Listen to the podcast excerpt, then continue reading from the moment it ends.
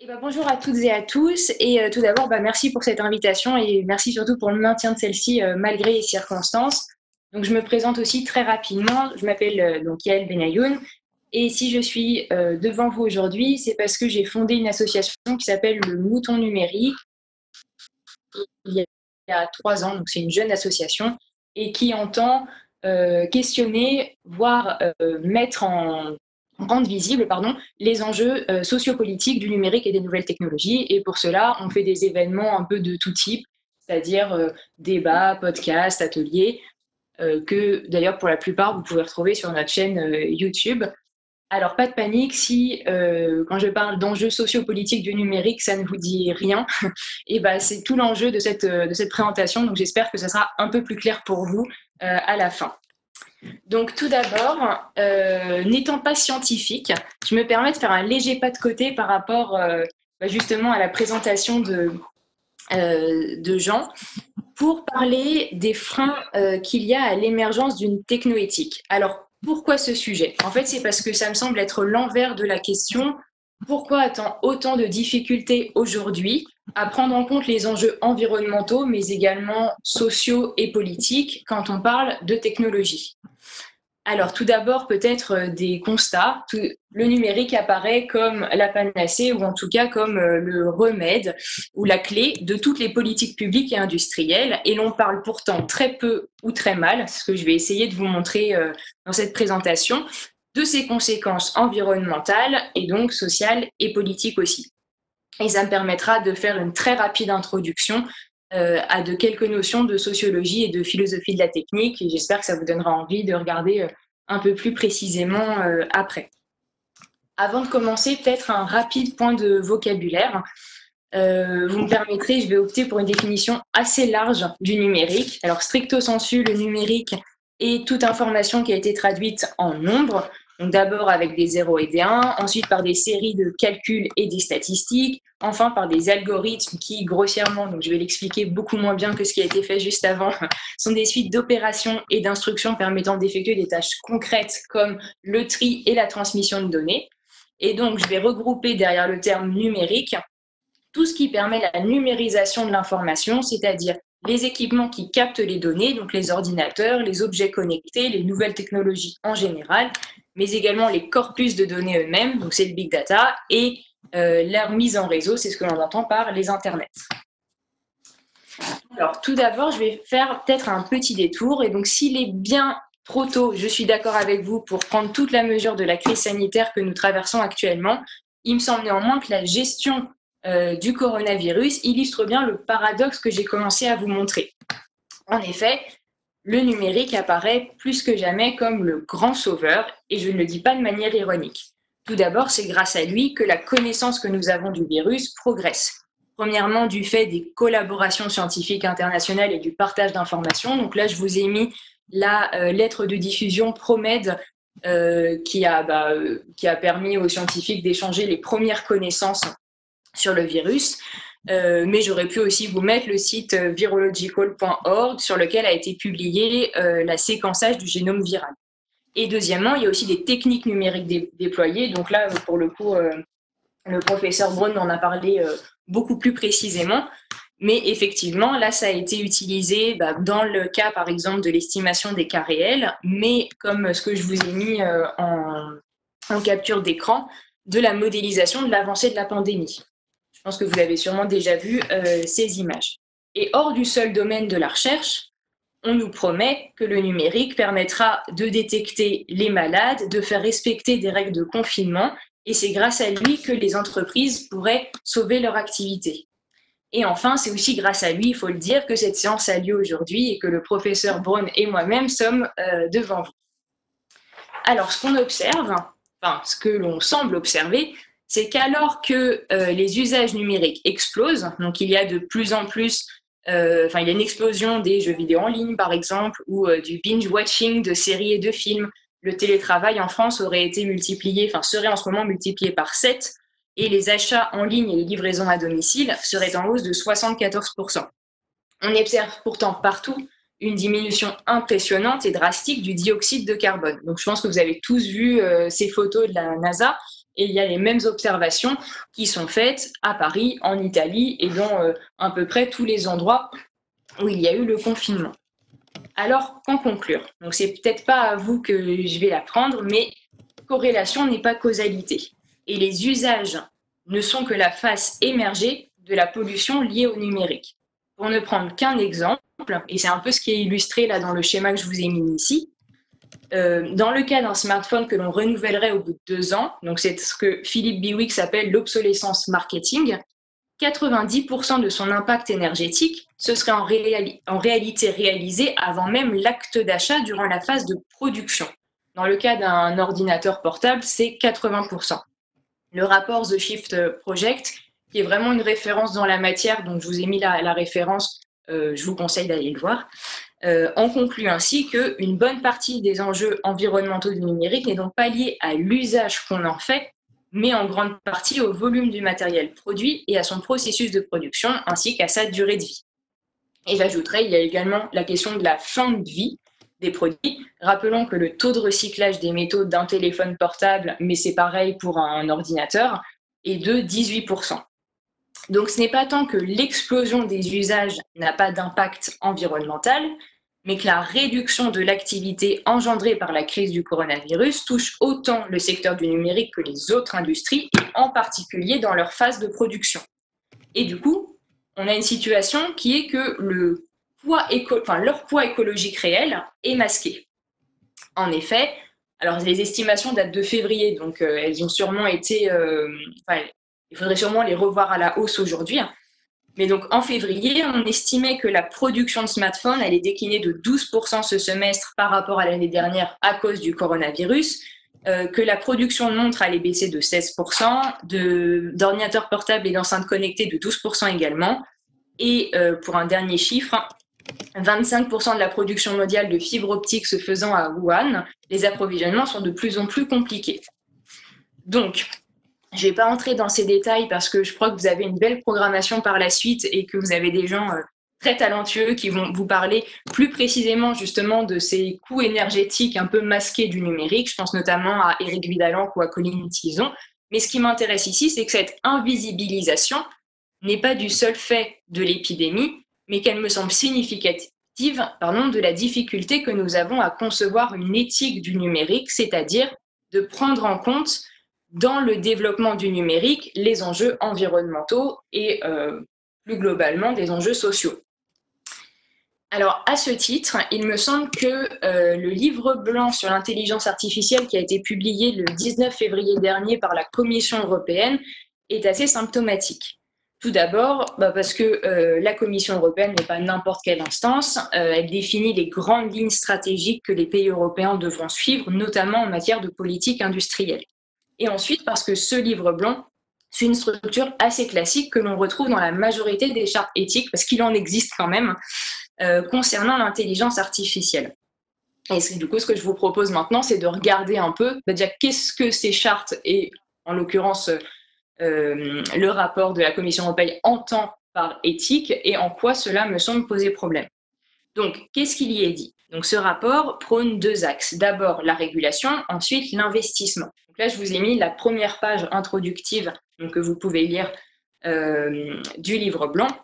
Et ce qui me semble intéressant, c'est vous voyez le principe liminaire qui est posé, et j'allais dire presque sans appel, l'intelligence artificielle se développe rapidement, elle va entraîner des changements dans nos vies. Donc il y a vraiment l'idée que l'intelligence artificielle est inéluctable, la phrase est assertive, il n'y a pas de modalisation, pas de conditionnel, aucun peut-être.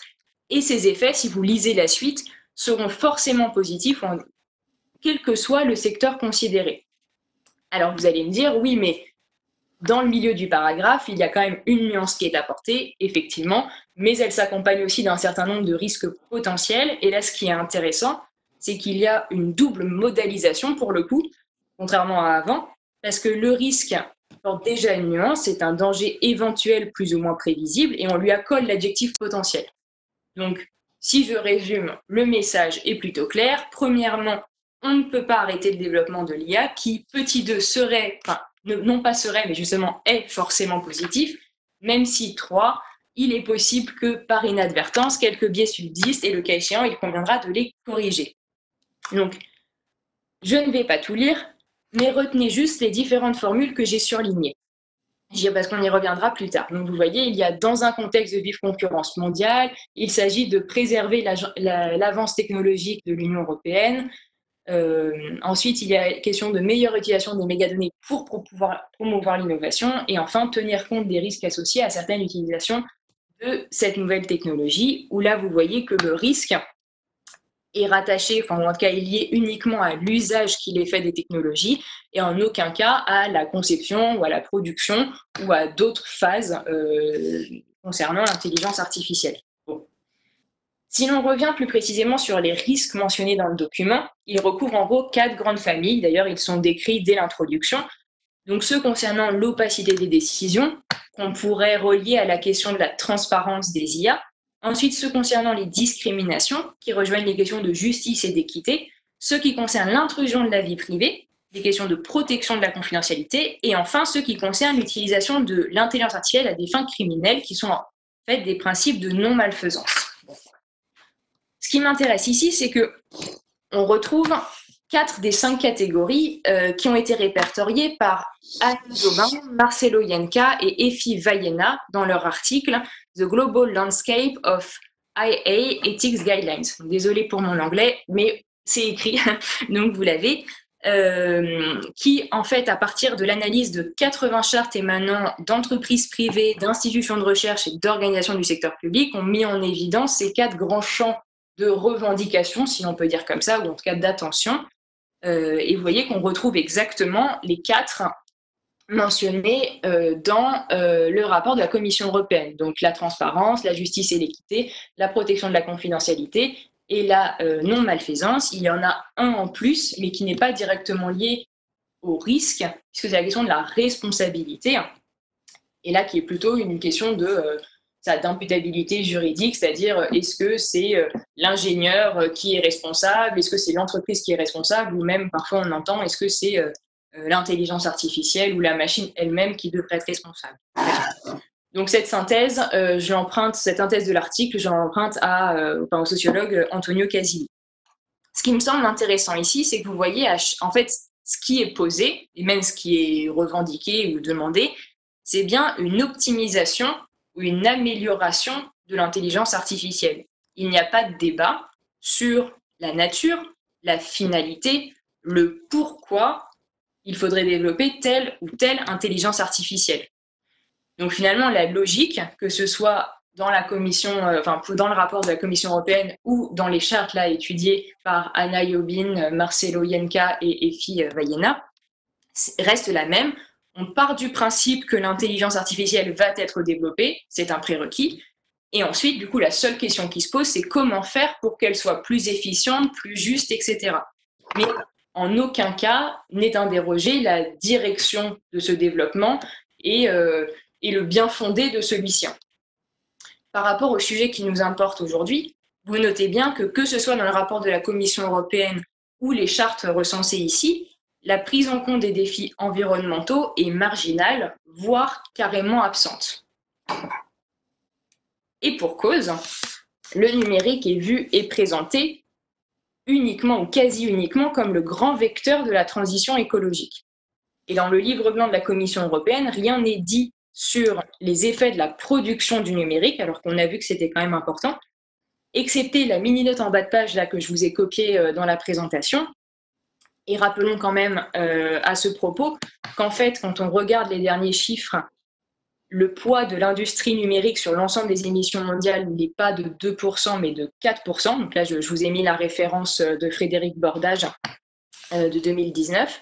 Et surtout, ce qui est important à prendre en compte, c'est qu'il est prévu à l'heure actuelle, en regardant aujourd'hui comment euh, progresse l'industrie du numérique, une augmentation de 9% par an qui, du coup, n'est pas du tout mentionnée par la Commission européenne, alors qu'elle euh, plutôt insiste sur le caractère essentiel du numérique dans la réalisation du pacte vert.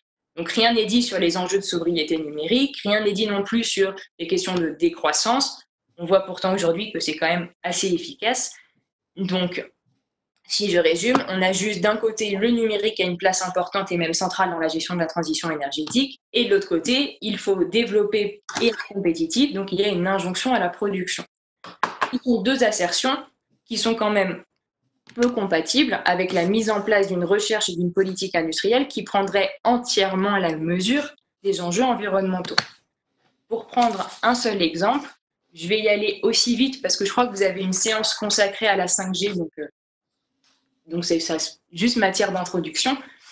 Euh, si on regarde la 5G, d'un côté, euh, donc la 5G, pour ceux qui ne le savent pas, c'est la nouvelle génération de réseaux qui permettra de faire passer en gros mille fois plus de, début, débit pardon, et donc autant de données que les réseaux précédents. Et en fait, tout l'intérêt de la 5G, c'est bien euh, de multiplier drastiquement et de généraliser les équipements et les usages numériques via, par exemple, euh, les voitures autonomes, les maisons connectées, mais aussi la vidéosurveillance, la reconnaissance faciale et tous les autres objets dits intelligents.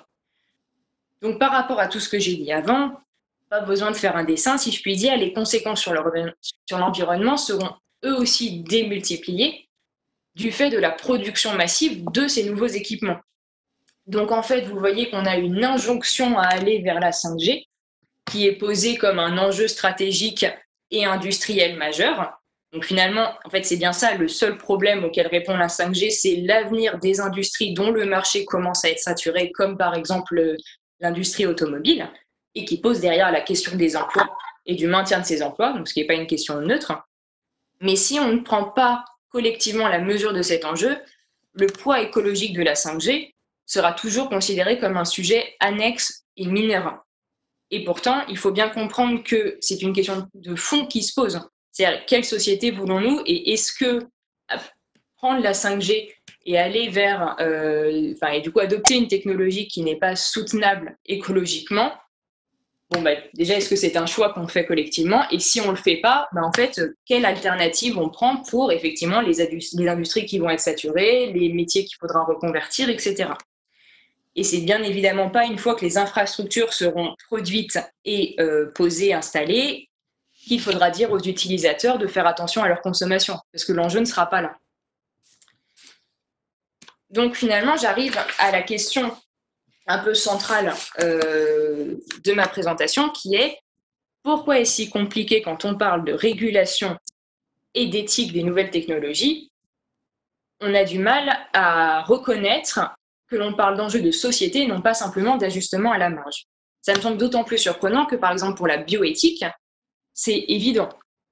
Quand on parle du clonage, ça ne vient à l'idée de personne de dire euh, le clonage est inévitable, nous devons absolument y aller, c'est un enjeu industriel, mais il faudra faire attention euh, et optimiser les quelques défauts de conception, voire réguler les mauvaises utilisations et ensuite, euh, pourquoi pas faire un clonage vert. la, la, question n'a jamais été celle-là et d'ailleurs elle, ne le sera a priori jamais.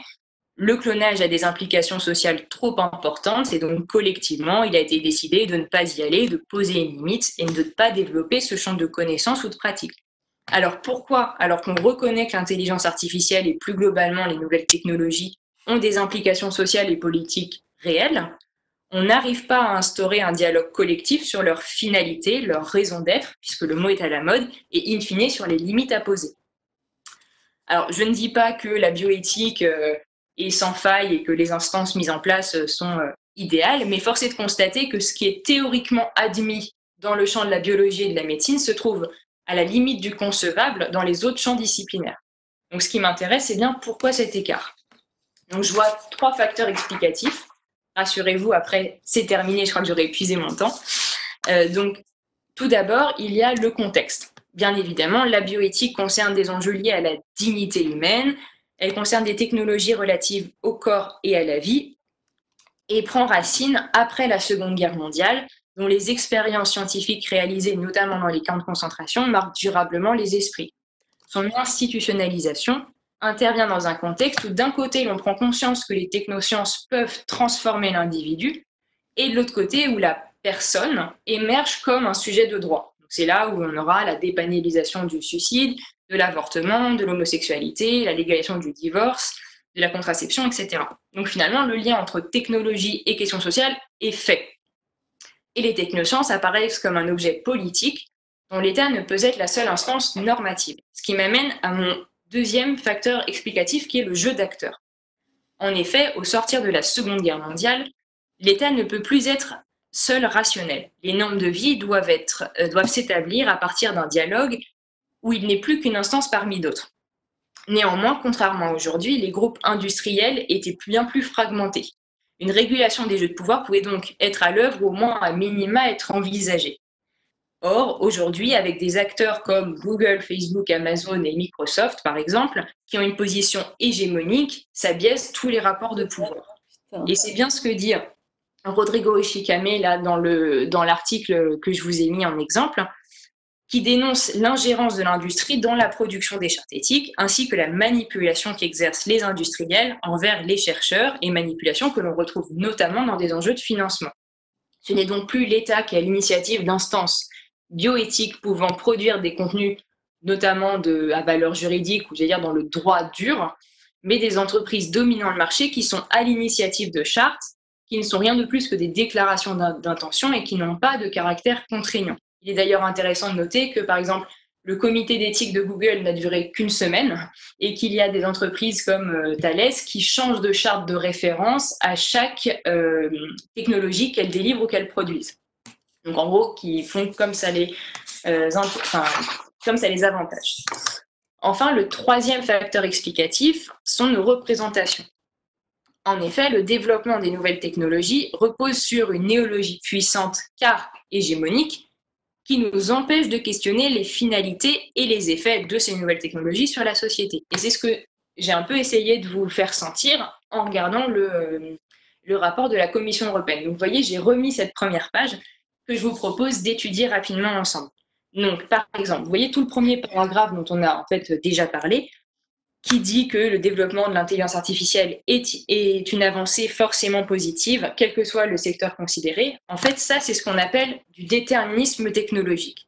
Donc, issu de la doctrine positiviste du XVIIIe siècle, cette croyance pose que le progrès sous toutes ses dimensions humaines, techniques, sociales suivrait une même direction forcément positive pour l'humanité. La société dans son ensemble devrait ainsi être organisée conformément aux enseignements de la science et aux possibilités offertes par la technique, ce serait donc à la société de s'adapter pour bénéficier des avantages de la technique. Le problème, c'est que cette croyance masque les rapports de pouvoir qui sous-tendent tout choix technique. Et pour ne prendre qu'un exemple, il est désormais connu que le développement de l'intelligence artificielle ne va pas sans la présence et la persistance de travailleurs hyper précaires rémunérés à la micro-tâche, donc par exemple pour euh, détourer des photos ou pour euh, vérifier les traductions de mots, en fait, qui vérifient que la reconnaissance d'image est vraiment bien faite. Et la reconnaissance de leur statut, aujourd'hui, ils ne sont protégés par aucun contrat, ni de prestation de service, ni de travail, n'est pas ce qu'on pourrait appeler euh, la correction d'un risque potentiel. Et d'ailleurs, elle n'est prévue dans aucune des chartes éthiques existantes, euh, ni par le rapport de la Commission européenne. De même, il est écrit que la régulation de l'intelligence artificielle tient dans le fait de tenir compte des risques associés à une certaine utilisation. Ça, en fait, c'est de, la neutralité, enfin, c'est un postulat de neutralité technique qui dit que la technologie finalement ne serait ni bonne ni mauvaise, mais dépendrait principalement de l'usage qu'on en fait. C'est en ce sens, par exemple, qu'on parle des dérives sécuritaires de la reconnaissance faciale. Mais c'est oublier le concept d'affordance, qui désigne la capacité d'un objet à suggérer sa propre utilisation et à solliciter un certain type d'action. Par exemple, s'il afforde dans un fauteuil et qu'il invite à s'y installer confortablement, quel est celui d'une caméra dotée de reconnaissance faciale, si ce n'est reconnaître des gens à des fins sécuritaires? Et enfin, un dernier, qui est euh, justement là, tout le, dans un contexte de vive concurrence mondiale et euh, pour préserver euh, l'avance technologique de l'Union européenne, on est enfin, est utilisé un argument en fait d'autorité qui est celui de la guerre économique et qui est souvent utilisé et qui justifie globalement un peu euh, tout et n'importe quoi. Donc c'est en suivant cette logique que suite à l'annonce d'un supermarché sans caisse d'Amazon, Amazon Go par exemple, que les groupes de la grande distribution ont accéléré ces deux dernières années la généralisation des caisses automatiques. En tout cas, en France, je ne sais pas si en Suisse c'est pareil, mais euh, en France, c'était assez flagrant. Alors même euh, que les caisses automatiques ne présentent davantage ni pour les caissières qui voient leurs conditions de travail encore un peu plus précarisées, ni euh, d'un point de vue économique, les vols sont bien plus fréquents et rien ne prouve que les gens ne font plus souvent leurs courses qu'avant, ou en tout cas dépensent plus qu'avant, ni pour les clients, notamment pour les personnes âgées qui préfèrent continuer de passer dans les caisses classiques. Finalement, en suscitant la peur, Amazon est connu pour sa killer stratégie. Les groupes de la grande distribution s'engouffrent tête baissée dans une course au futur déjà obsolète. C'est une expression d'Alexandre Monin et de Diego Landivar. Donc, je vous conseille l'article euh, que vous pourrez retrouver sur Internet Actu. Et les questions politiques, sociales et a fortiori environnementales sont de fait reléguées au second plan. Alors pour conclure, euh, chacun à leur manière, ces trois discours véhiculent une vision partielle et partiale du progrès et de l'innovation qui structure en profondeur le débat public et contribue à dépolitiser la question technologique en invisibilisant les rapports de force en jeu et en la réduisant à des enjeux soit de morale individuelle, soit de guerre commerciale et donc d'enjeux finalement qui nous dépassent totalement. Et effectivement, dans ce cadre épistémologique, que peut signifier réguler les nouvelles technologies si ce n'est seulement à la marge? Donc c'est ce qu'on a, ce qu'on a vu, donc effectivement pas grand-chose. Et à cela, si l'on ajoute le caractère monopolistique des acteurs concernés, on comprend la difficulté d'à faire émerger de véritables instances qui seraient techno-éthiques. Mais ce n'est pas une fatalité. Alors désolé pour cette dernière slide qui est un peu moche, mais c'était seulement pour dire qu'il y a de plus en plus d'acteurs, euh, travailleurs du secteur numérique, étudiants. Donc là, je vous ai mis euh, des captures euh, d'écran de discours euh, qui ont été faits à Centrale Nantes et à l'École polytechnique de Paris. Euh, mais il y a aussi des acteurs de la société civile, des élus, qui se mobilisent pour que urgence sociale et urgence écologique soient prises en compte dans le développement des technologies et qui revendiquent la nécessité d'une régulation politique, à l'instar de ce qui peut exister en, bio, en bioéthique, par exemple. Et comme vous le voyez, si mes trois vecteurs explicatifs tiennent la route, si déjà nos représentations, notre imaginaire commence à bouger et que ces euh, voix qui commencent à émerger deviennent hégémoniques, bah, on aura peut-être un, contexte favorable pour revoir ou en tout cas euh, repenser euh, le jeu d'acteur. Voilà, je vous remercie.